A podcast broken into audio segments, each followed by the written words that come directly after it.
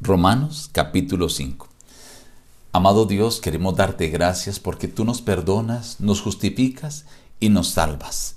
No merecíamos, pero moriste por nosotros en la cruz. Te agradecemos en el nombre de Jesús. Amén. Reciban el abrazo de su amigo el pastor Juan Emerson Hernández y la invitación a meditar hoy en la palabra de Dios. Hoy en apartes del capítulo 5. Justificados pues por la fe tenemos paz para con Dios por medio de nuestro Señor Jesucristo, por quien tenemos entrada por la fe en esta gracia, y nos gloriamos en la esperanza de la gloria de Dios.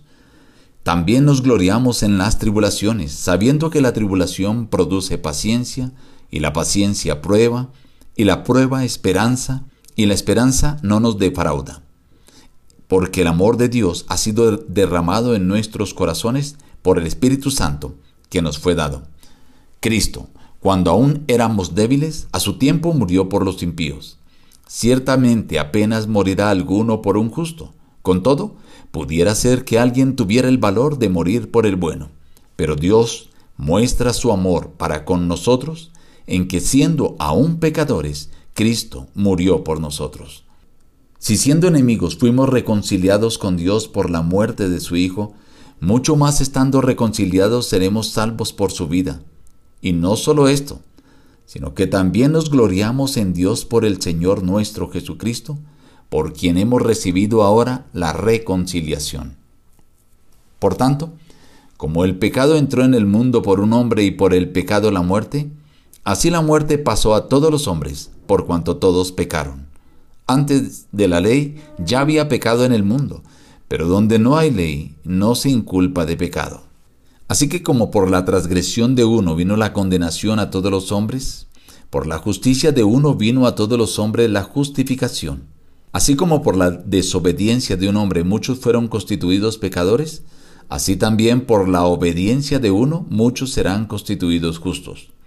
La ley, pues, se introdujo para que el pecado abundara, pero cuando el pecado abundó, sobreabundó la gracia. Porque así como el pecado reinó para muerte, así también la gracia reinará por la justicia para vida eterna mediante Jesucristo, Señor nuestro. En el capítulo 5 se resalta nuevamente que la justificación que podemos obtener es gracias a la fe. Y esa justificación nos coloca en un estado de paz con Dios. Qué maravillosa bendición la que hoy se nos ofrece. Pero esto se logra gracias a nuestro Señor Jesucristo, porque nuestro Señor Jesucristo era la esperanza de los judíos en el tiempo antiguo y es nuestra esperanza en este tiempo. Y esa esperanza no nos defrauda, porque Cristo nos demostró su amor en que siendo nosotros pecadores, Él murió por nosotros. Alguien puede decir, yo voy a entregar esto, voy a entregar aquello, voy a entregar mi vida, pero por un familiar, un ser querido o por alguien bueno. Pero Cristo, siendo nosotros pecadores, murió para reconciliarnos. Y ahora que estamos reconciliados, podemos ser salvos. Por eso también podemos gloriarnos en Dios por el Señor Jesucristo. Luego el apóstol presenta a través de una serie de contrastes lo que tiene que ver con el resultado del primer hombre, Adán, y de nuestro Salvador que se le llama el segundo Adán, a Cristo Jesús. Adán pecó y por el pecado que cometió un solo hombre, Adán, vino la muerte y la muerte pasó a todos los hombres. Pero Cristo vino a este mundo, vivió una vida justa, y por su justicia ahora todos podemos ser justificados. Debido al pecado de Adán vino la desobediencia para muchos, pero debido a la muerte de Cristo vino la salvación para todos. Dice que cuando el pecado abundó, sobreabundó la gracia. Qué interesante esta serie de contrastes que presenta el apóstol Pablo que tienen un fondo teológico bastante fuerte.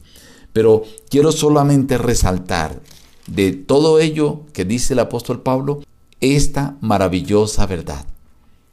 Cristo vino a este mundo a morir por ti y por mí que éramos pecadores. Pero siendo pecadores, Dios nos mostró su amor al enviar a Cristo Jesús para que muriera por nosotros y de esta forma nos reconciliara.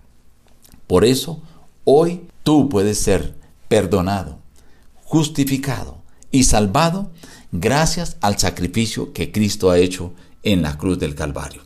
Acepta hoy ese sacrificio que Cristo hizo por ti. Nos despedimos diciendo, busca a Dios en primer lugar cada día y las demás bendiciones te serán añadidas. Que Dios te bendiga.